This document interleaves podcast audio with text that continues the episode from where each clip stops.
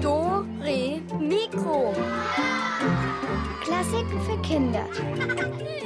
Ein Podcast von BR Klassik.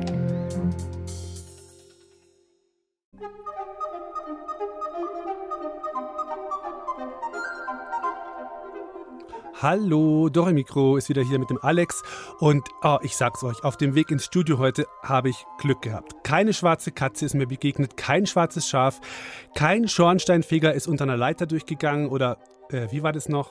Egal. Ich habe es dem Clemens ja schon erzählt vorhin, ich bin ja eigentlich gar nicht so abergläubisch, aber viele Komponisten waren das. Franz Liszt, Gioacchino Rossini oder Arnold Schönberg zum Beispiel, die hatten Angst vor der Zahl 13 oder vor Freitagen und andere Komponisten, die waren abergläubisch, wenn es um das Komponieren von bestimmten Musikstücken ging, zum Beispiel Symphonien. Und davon erzählen wir euch jetzt gleich.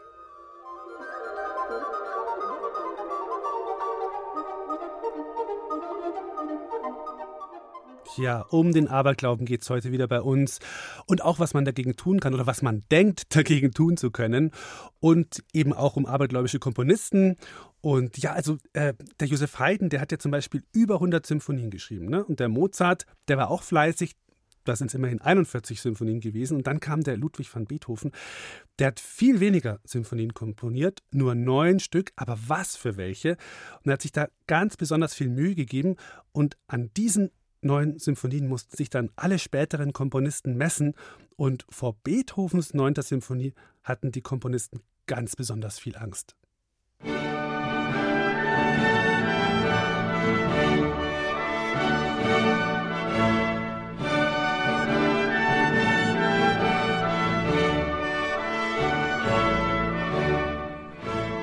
Diese Musik kennt man auf der ganzen Welt. Beethovens neunte Sinfonie ist einfach genial.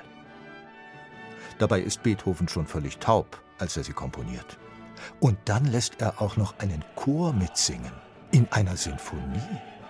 So etwas hat es vorher noch nie gegeben.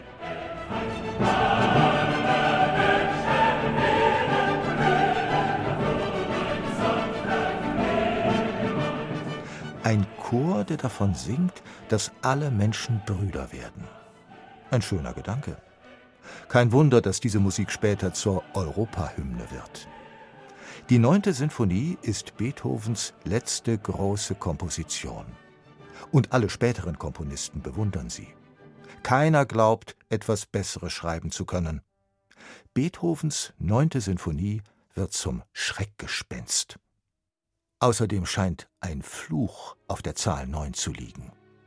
Fast alle Komponisten, die es versuchen, sterben, bevor sie eine neunte Sinfonie schreiben können.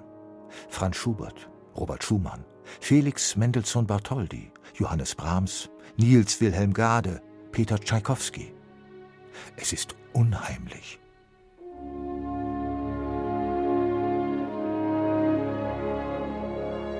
Auch Anton Bruckner glaubt an den Fluch. Er ist schon alt und dick, als seine achte Sinfonie fertig wird. Jetzt hat er Angst, eine neunte zu schreiben. Wird er dann auch bald sterben? Bruckner glaubt aber auch an Gott. Und das bringt ihn auf eine Idee. Ich werde diese Sinfonie dem lieben Gott widmen. Bestimmt freut er sich darüber und lässt mich dann lang genug leben, damit ich sie fertig schreiben kann. Bruckner fühlt sich nun sicher und beginnt voller Freude zu komponieren.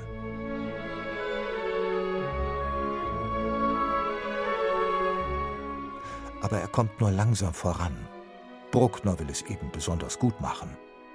Neun Jahre später ist er immer noch nicht fertig, aber sehr krank. Von Tag zu Tag wird er dicker und sein Herz immer schwächer. Meine Sinfonie. Sie muss unbedingt fertig werden. Bis zum letzten Tag arbeitet Bruckner an der Partitur und spielt seinem Arzt sogar noch stolz am Klavier daraus vor. Doch die Sinfonie zu vollenden bleibt ein Traum. Bruckner stirbt, noch ehe er die letzten Noten auf das Papier schreiben kann.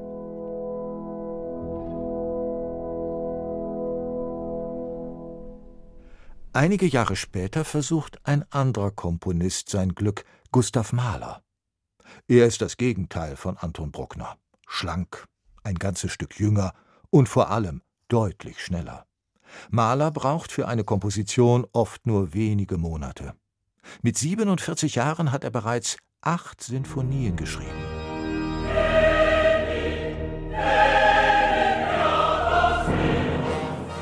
Aber vor der neunten hat auch er Angst.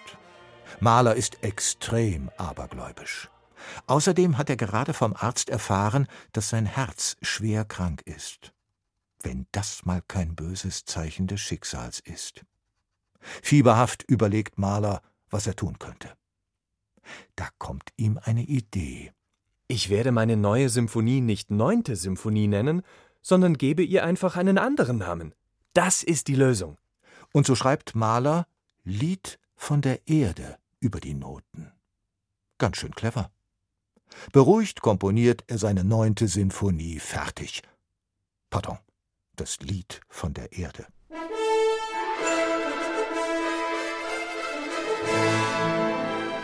Mahler glaubt, das Schicksal ausgetrickst zu haben und stürzt sich voller Freude gleich auf die nächste Komposition. Diesmal schreibt er wieder eine ganz normale Sinfonie. Angst hat er keine mehr. Das ist ja jetzt eigentlich schon meine zehnte Symphonie. Wovor soll ich mich noch fürchten? Doch ganz so einfach entkommt Mahler dem Schicksal nicht. Noch während er an seiner zehnten Sinfonie arbeitet, stirbt er.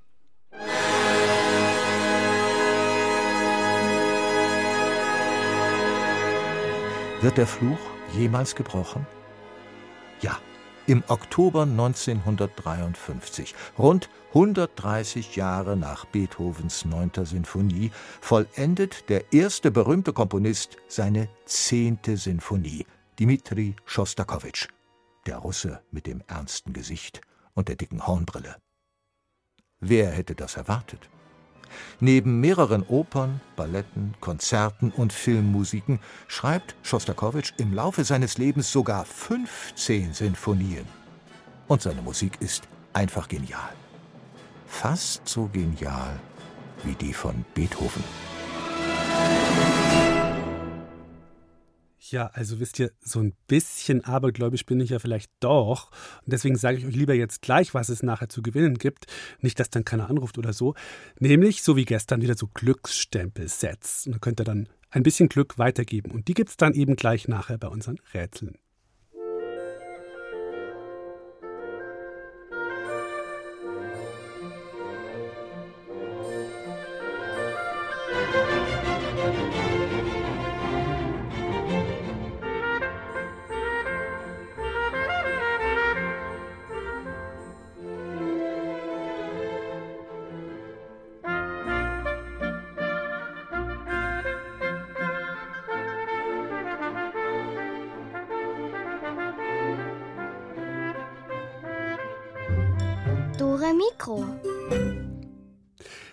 Denn eigentlich schon mal aufgetreten? Also vor Publikum, so alleine oder mit anderen, aber so auf der Bühne, das ist ja schon immer ganz schön aufregend, oder?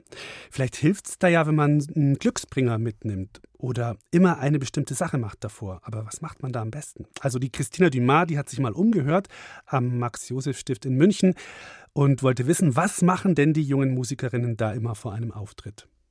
Die Hände zittern, die Beine schlottern, die Knie werden weich, die Atmung schnell, die Hände nass. So fühlt sich Nervosität an. Jeder hat das schon mal erlebt, auch der Opernstar Jonas Kaufmann. Das ist Gott sei Dank schon sehr lange her. Aber auch ich habe ja klein angefangen. Ich habe immer im Chor gesungen. Schon mit fünf bin ich in den Kinderchor gekommen und habe dann, als ich im Gymnasium war, ich würde sagen so mit 13, meine ersten kleinen Solo-Sachen gesungen. Da haben wir ein Schulorchester und einen Schulchor gehabt. Und dann kam der Musiklehrer und sagt, ja, ach, deine Stimme ist doch schön, willst du nicht irgendwie da singen? Und da gibt es so eine Solostelle. Und, und ich habe gedacht, na ja, klar, warum denn nicht? Fühlte mich sehr geschmeichelt. Aber in dem Moment, wo man dann dasteht vor dem Publikum und nicht nur irgendein Publikum, stelle ich vor, das sind ja eure Klassenkameraden, die da sitzen und die sagen, oh, das ist das peinlich, was macht der denn da? Ja, also wir hören alle unsere neueste Popmusik und der singt da irgendwelche komischen, klassischen Sachen von vor ein paar hundert Jahren. Da war ich so aufgeregt, dass mir wirklich einmal die Stimme weggeblieben ist. Natürlich macht Übung den Meister. Trotzdem helfen vielleicht dem ein oder anderen auch Glücksbringer oder Rituale dabei, die Aufregung zu besiegen. Wer schon mehrmals vorgesungen oder vorgespielt hat, kennt solche Situationen. Ich bin Kara und ich spiele Geige. Und bei manchen Geigenvorspielen, da denke ich mir einfach, ich kann's und dann spiele ich drauf los und die werden eigentlich schon immer gut. Und ich höre mir eigentlich immer, wie die anderen spielen, erstmal an und überlege mir, was die besser machen könnten und dann setze ich das quasi bei mir um. Kara bewahrt also vor dem Auftritt Ruhe und atmet tief aus und ein. Ein paar Glücksbringer hat sie aber immer dabei. Die sitzen nur nicht in ihrem Geigenkasten, sondern in einer kleinen Umhängetasche. Manchmal nehme ich mir auch ein paar Sachen mit, wo ich denke, die bringen mir Glück und zum Beispiel so kleine Anhänger oder ja, sowas halt. Und ich fummel auch eigentlich sehr gerne und deshalb fasse ich die dann halt auch immer an die Sachen, die ich mitnehme. Wenn Kara dann mit ihren Fingern über die kleinen Anhänger streift, beruhigt sie das. Es sind vertraute Dinge aus ihrem Kinderzimmer, die sie gut kennt und mag und die sie zum Vorspiel begleiten. In der kleinen Umhängetasche sind auch Stifte und ein Notizbuch. Wenn Kara länger warten muss, bis sie an der Reihe ist, notiert sie sich kurz wichtige Dinge. Das lenkt sie ab und sie hat weniger Zeit, nervös zu sein. Mariella spielt Bratsche und auch sie steht für ein Vorspiel öfter auf der Bühne. Einen Glücksbringer hat sie immer dabei. Mein Glücksbringer ist eine Libelle, also ein Kuscheltier. Und das hat mir meine Mama zum ersten Schultag geschenkt. Weich und vertraut ist Mariella dieses Kuscheltier. Mit der Libelle hat sie schon viele Situationen gemeistert, zum Beispiel Tests in der Schule geschrieben.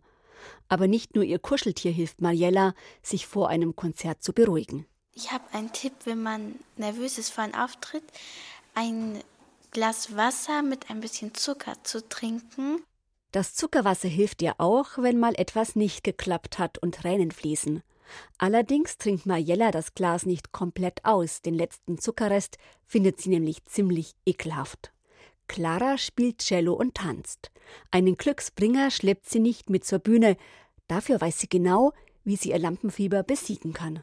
Ich glaube schon, dass mich halt manche Sachen beruhigen. Zum Beispiel was Warmes zu trinken. Mich macht eher stressig, wenn andere so total hibbelig sind. Und mich beruhigt es eher, wenn ich mich vor dem Auftritt eher mal kurz hinsetze und mir einfach alles nochmal durch den Kopf gehen lasse. Und dann klappt es auch. Mentales Training nennt man das. Und das hilft vielen Künstlern, vor einem Auftritt zur notwendigen Konzentration zu finden. Clara hat gegen Nervosität vor Musik- oder Tanzauftritten zusätzlich ein ganz eigenes Ritual entdeckt. Wenn ich auf die Bühne gehe, stelle ich mir vor, als würde ich nicht auf der Bühne sein, sondern zum Beispiel im Wohnzimmer und übe gerade. Und ja, das beruhigt mich dann immer ein bisschen, weil wenn ich Cello spiele, dann konzentriere ich mich mehr auf die Noten als auf das Publikum. Und das ist genauso auch beim Tanzen, wenn ich dann tanze, dass ich mich dann eher auf die Schritte konzentriere als auf das Publikum. Kleine Rituale sind also wie ein Geländer, an dem wir uns festhalten können. Auf Rituale ist Verlass, weil wir sie gut kennen, sie immer wiederholen und sie uns helfen, mit neuen Situationen umzugehen. Ein Ritual kann alles sein. Ein Schluck heißer Tee, ein Glas Zuckerwasser oder viele kleine Anhänger und Glücksbringer in einer Umhängetasche. Der Fantasie sind keine Grenzen gesetzt. Wichtig ist, dass jeder sein eigenes Mittel findet, um Lampenfieber in positive Energie umzuwandeln. Dann klappt meist jeder Auftritt wie von allein. Tja, was habt denn ihr eigentlich so für Rituale? Also der Elvis zum Beispiel, der isst immer eine komplette Sahnetorte vor der Sendung, ohne die geht's nicht. Ich mache immer, wenn ich mit der Gitarre ein Konzert habe, ein paar Tage vorher neue Seiten drauf. Das ist so mein Glücksritual. Dann kann nichts mehr schiefgehen, denke ich mir dann. Ja, und wie ist es bei euch? Habt ihr so ein Ritual auch oder ein Glücksbringer? Also es muss ja gar nichts mit Konzert zu tun haben, sondern einfach so oder für die Schule oder so. Oder habt ihr mal was erlebt, wo ihr total froh wart, dass ihr einen Glücksbringer dabei hattet? Dann könnt ihr jetzt anrufen und mir das erzählen. Da bin ich total gespannt drauf. Einfach unter der Rätselnummer jetzt schon mal 0800 8080 303. Könnt ihr jetzt schon mal anrufen. Also eben nicht zum Rätseln, sondern für eure Ritual- oder Glücksbringergeschichten. Und jetzt ist es auch viel einfacher noch durchzukommen als nachher beim Rätsel. Kleiner Tipp. Also nochmal die Nummer 0800 8080 303. Ich bin gespannt.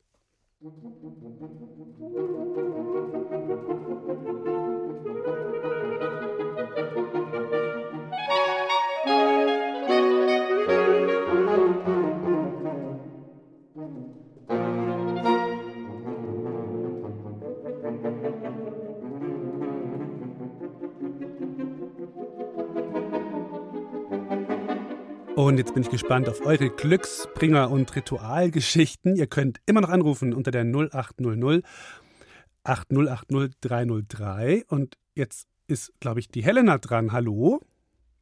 Hallo, ich bin die Helena. Grüß dich. Ich bin ja. gespannt, was du zu erzählen hast. ja, also wenn ich aufgeregt bin vor Auftritten, habe ich immer einen Glücksbringer in der Tasche. Und, und zwar was? Das ist so ein kleiner Pelikan, den habe ich zu meiner Geburt bekommen. Ah, und den hast du, seitdem hast du den immer dabei bei Auftritten, oder? Genau.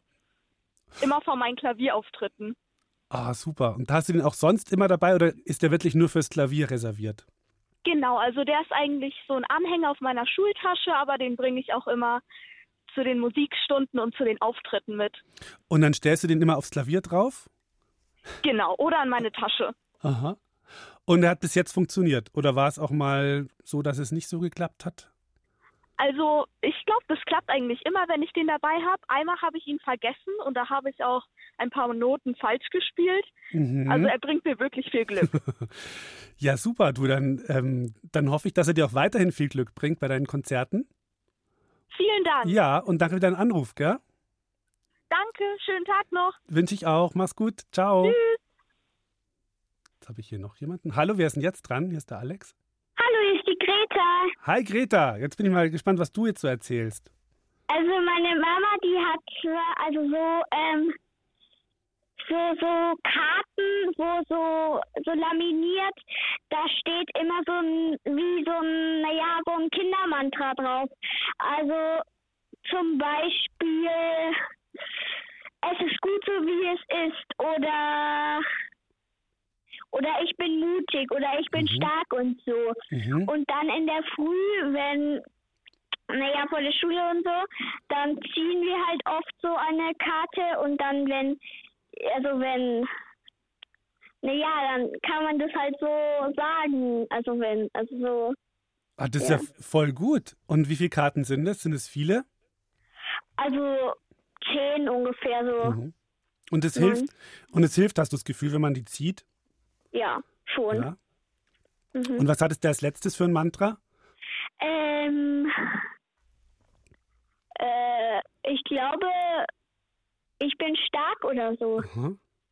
Ja, toll. Wenn man das dann so liest und dann, dann glaubt man da dran, ne? Dann geht man ja. gleich ganz anders irgendwie in den Tag. Ja. Äh, Finde ich eine super Idee. Total gut. Das wird ein Elvis auch gefallen, glaube ich. Wenn da so, wenn da so Sachen zum Essen draufstehen würden. Ja. da steht dann drauf, ich bin hungrig oder so. Oder, oder? ich liebe Karotten. Oder. oder. Ähm, ich wünsche mir Schokolade. Ja, genau. Oder ich bin eine Sahnetorte. Genau. okay, Greta, du, das war eine schöne Geschichte von dir. Dann danke ich dir und dann Bitte gerne. bis zum nächsten Mal, gell? Ja, ciao. Ciao. So Leute, jetzt könnt ihr gleich einfach weiter anrufen, denn jetzt gibt es wieder so, habe ich schon angekündigt, so ein Glücksbringer-Stempelset zu gewinnen und dazu öffnen wir sie einfach unsere Rätselkiste. Und zwar ist dieser Musibold von gestern wieder unterwegs im Zauberwald und der beobachtet jemanden beim Tanzen und ihr müsst rauskriegen, wen er da beobachtet. Und zu gewinnen gibt es, wie gesagt, dieses Stempelset mit Glücksmotiven. Aber dazu müsst ihr mir sagen, wen beobachtet der Kobold beim Tanzen?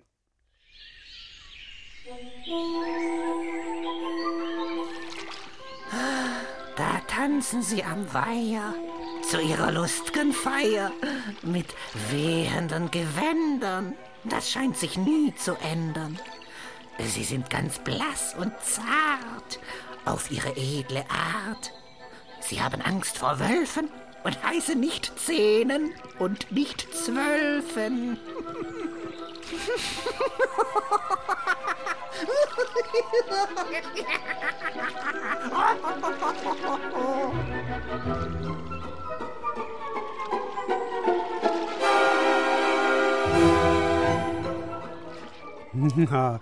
Wen hat der Musibold da beobachtet? Keine Zehnen und auch keine Zwölfen, sondern, ah, das wisst ihr doch, oder? 0800 8080 303, könnt ihr es mir sagen. 0800 8080 303.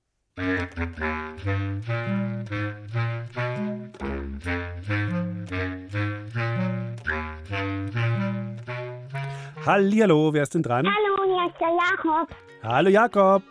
Wen suchen wir denn? Welches Fabelwesen? Elfen. Ja, Elfen.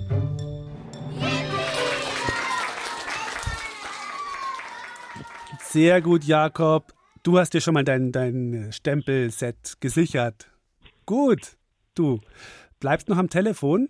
Ja. Ja, dann können wir deine Adresse aufschreiben. Tschüss. Gut, ciao. Tschüss. Im Fabelwesenwald kommt jetzt irgend so ein Kerl und stört die Elfen. Und wenn ihr gut im Reimen seid, dann kriegt ihr sicher raus, wer das ist.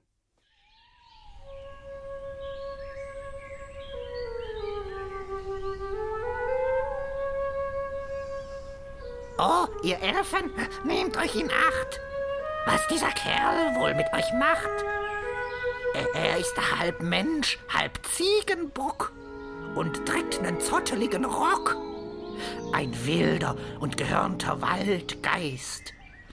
Wenn ich nur wüsste, wie er heißt.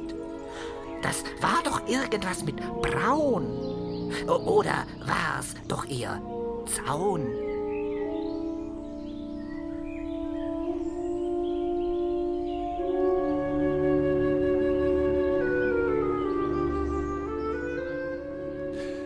Ja, was reimt sich auf Zaun? Es gibt übrigens auch eine Musik, in der dieser gesuchte Typ vorkommt. Und hier ist nochmal die Nummer zum Anrufen. 0800 8080 303.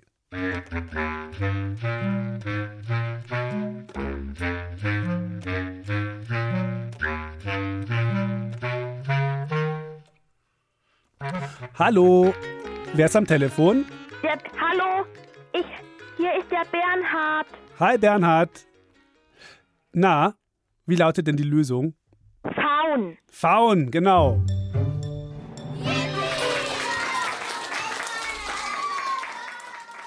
Wunderbar, dann hast du auch gewonnen. Bist, bist du denn abergläubisch? Äh, nee, nee. Nee. Und hast du irgendeinen Glücksbringer? Ich habe einen für die Schule. Mhm. Das ist so ein Glucks, das ist so ein Glucksschwein. Ein Glücksschwein. Mhm. Und das hast du auch bei dir in der Schultasche oder? Ja, das habe ich bei mir in der Schultasche und das lege ich immer in mein Mäppchen, wenn Mhm. wir eine Arbeit schreiben, Aha. dass es mir dann Glück bringen soll. Und das hat es wahrscheinlich schon ganz oft, ja, oder? das hat schon einmal, das hat schon mehrmals gemacht. Schon mehr als einmal. Ja, Hast- schon mehr als einmal. Hast du gute Noten geschrieben? Ja. Ja, super. Ja, dann würde ich das auf jeden Fall beibehalten. Würde ich auf jeden Fall drin lassen im Federmäppchen. Machst du bestimmt auch, ne? Ja. Ja. Gut, Bernhard, du, dann äh, bleib dran und danke dir fürs Miträtseln. Ja? Ciao. Ja.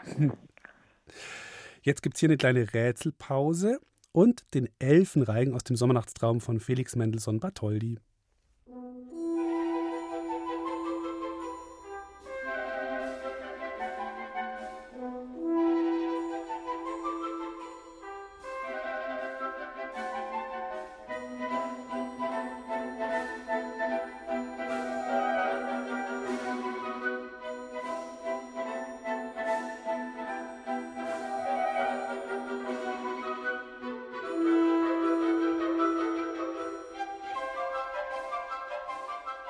Und wir machen noch eine Rätselrunde. Der Musibold, der hat jetzt Schluck auf. Und wir suchen drei Reimwörter. Die fehlen jetzt bei seinem Gedicht. Und ähm, die drei fehlenden Wörter, richtig zusammengesetzt, die ergeben den Namen der Gestalt, die wir suchen. Also, gut mit Reimen. Na, na sowas. Eieiei. Hoffentlich geht das vorbei. Da hinten auf der grünen Wiese liegt nämlich schon mein Freund, der... Äh, Nanu, äh, warum schaut er denn so trübe? Ich überrasch ihn mit ner gelben... Äh, dann nehme ich eine Münze mit ins Tal und wir spielen Kopf oder...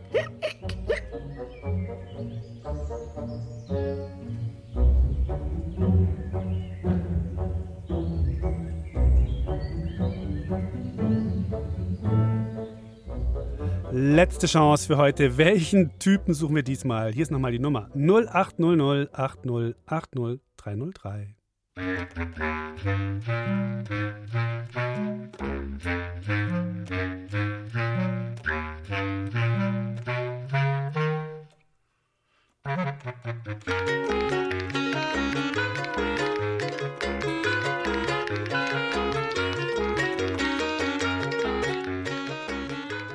Hallo, wer spielt denn jetzt mit? Die Helena. Hallo Helena. Bist du die Helena von vorhin? Nee. Eine andere Helena. Sehr gut. Dann sag doch mal die Lösung. Das war der Riese Rübezahl. Yay!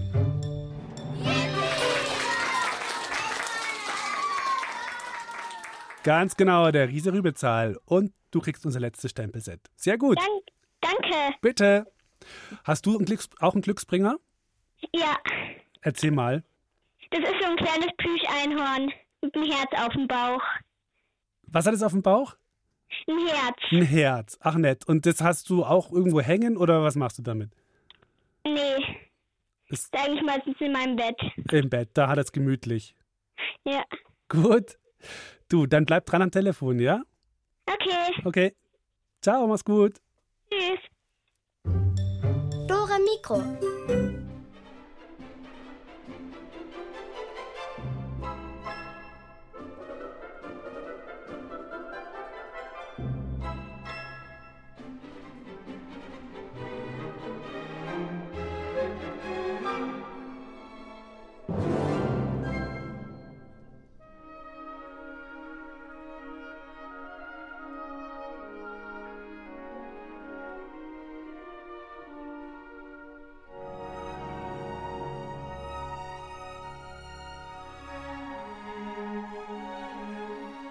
Musik über den Rübezahl, so ein Märchenwesen. Ja, vorhin ging es ja schon um Rituale von jungen Musikerinnen vor dem Auftritt. Und jetzt sind mal die Erwachsenen dran. Was machen denn die? Haben die auch Rituale? Also machen die immer dasselbe? Die Uta Seiler, die hat mal nachgefragt.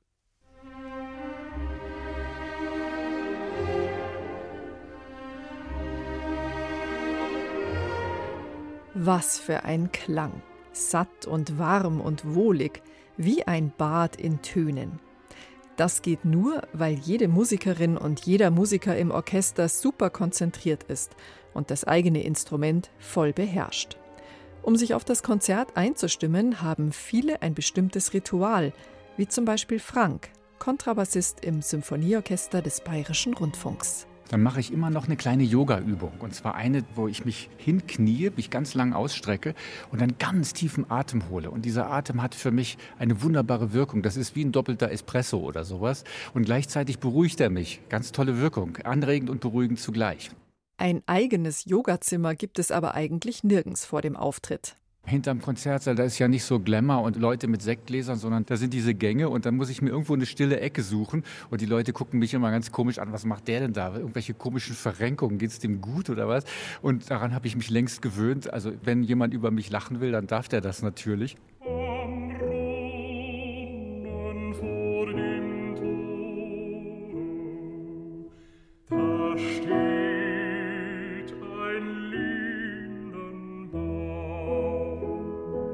Lustig ist, dass jeder Musiker ein anderes Ritual hat. Manche sind schon ziemlich seltsam.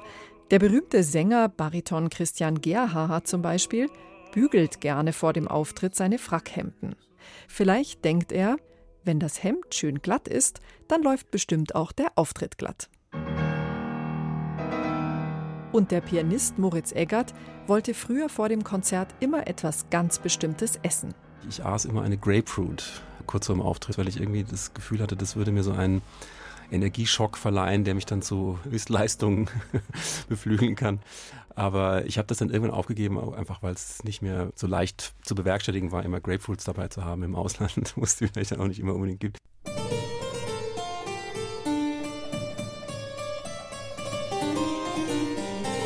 Der Cembalist, Organist und Dirigent Ton Koopmann aus Holland hat gleich drei Dinge, die ihm wichtig sind.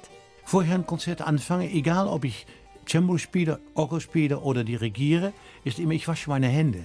Ein Doppel Espresso ist wichtig davor auch und ich lese immer.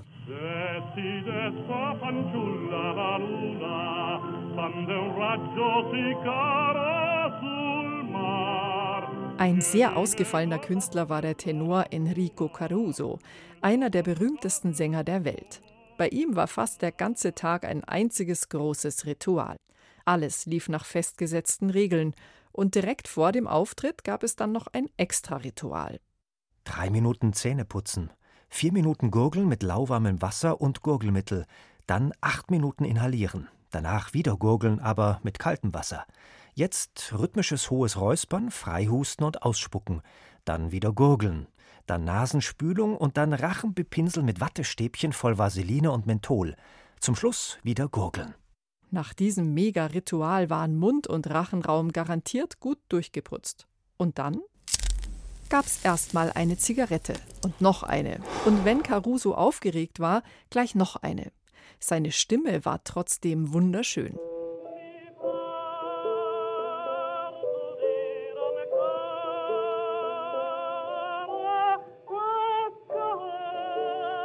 Es gibt ein Ritual, das fast jeder Musiker macht, sich einspielen. Unser Kontrabassist Frank übt immer das gleiche Stück vor einem Konzert. Und ich habe ein Ritualstück, das dauert zweieinhalb Minuten ungefähr, und das ist das Pedalexerzitium von Johann Sebastian Bach. Eigentlich ist das ein Orgelstück. Weil Frank schon ziemlich lange Mitglied im Symphonieorchester des Bayerischen Rundfunks ist, hat er dieses Bachstück auch schon ziemlich oft gespielt bestimmt schon ein paar hundert Mal. Und ich habe gemerkt, immer wieder ist es neu. Und so habe ich dieses kleine Ritual und ich merke immer, ich fühle mich kerngesund danach. Hier ist Dore Mikro und hier ist Musik von einem Komponisten, der auch ganz schön abergläubisch war. Der hieß Arnold Schönberg.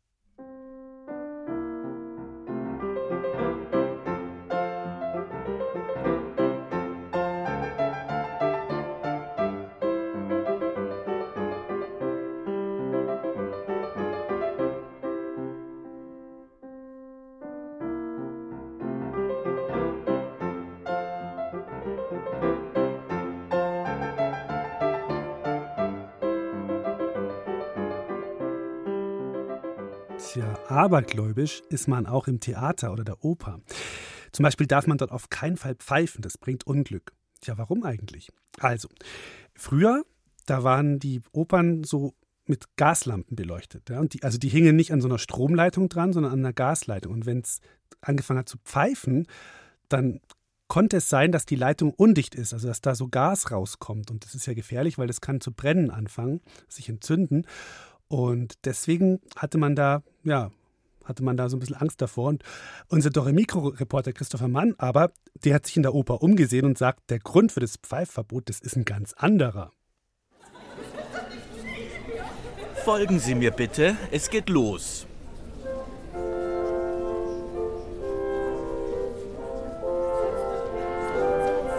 Also, hier ist die Bühne. Die ist mal richtig groß. Und das Bühnenbild, das sieht aus wie eine richtige Burg.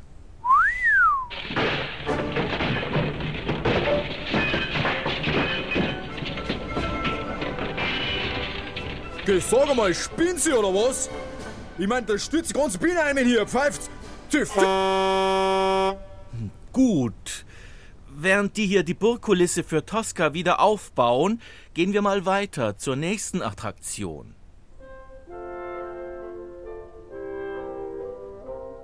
Hier sehen Sie unsere Balletttänzerinnen und Tänzer. Die haben gleich Probe und machen sich schon mal warm, dehnen und so. Sehr wichtig, sonst verletzen sie sich.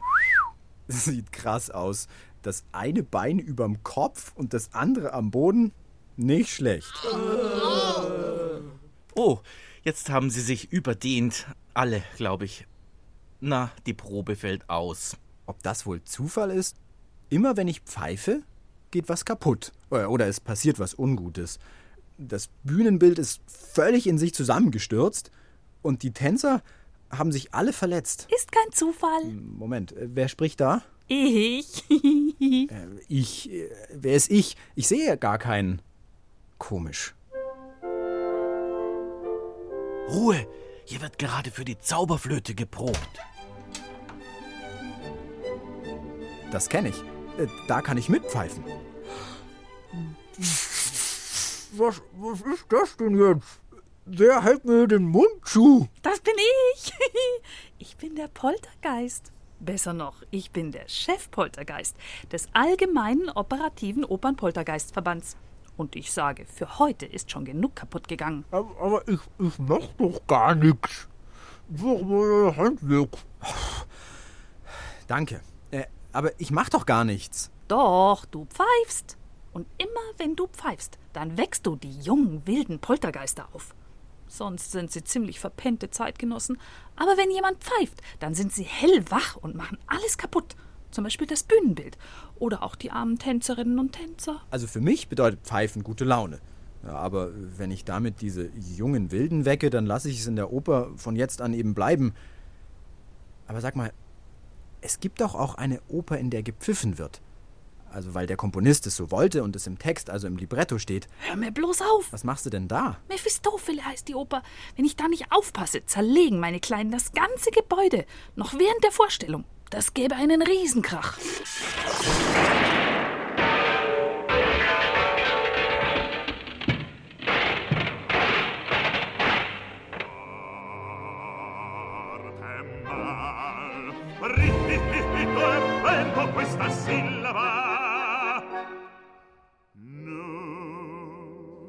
Strappa, pentarotto simila,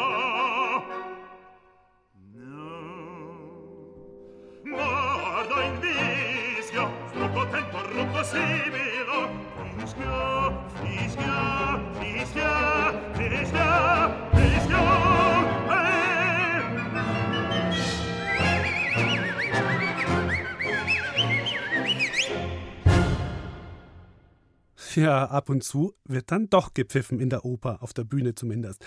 Das war ein Ausschnitt aus der Arie Son lo Spirito aus der Oper Mephistofele. Und wer hat da gepfiffen am Ende? Der Teufel selber.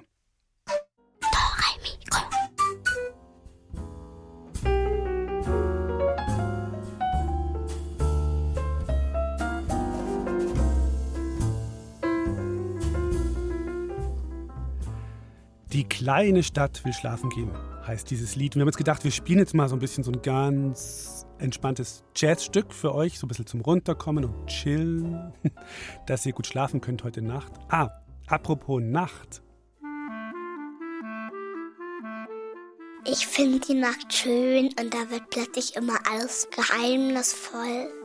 Ich sehe den Mond und alles ist so dunkel und die ganzen Lichter von den Häusern sind aus und das finde ich immer so schön schrecklich gruselig. Und der Mond scheint. Ich habe schon mal eine Nachtwanderung gemacht mit den Eseln. Das war toll. Ich durfte einen halten und ia, ia, ia. Der hatte gar keine Angst in der Nacht, der Esel. Ja, nächste Woche gibt es bei uns hier nämlich Einschlaftipps beim Schlaflabor von Dr. Elvis. Und der hat jetzt auch schon mal was dazu zu sagen.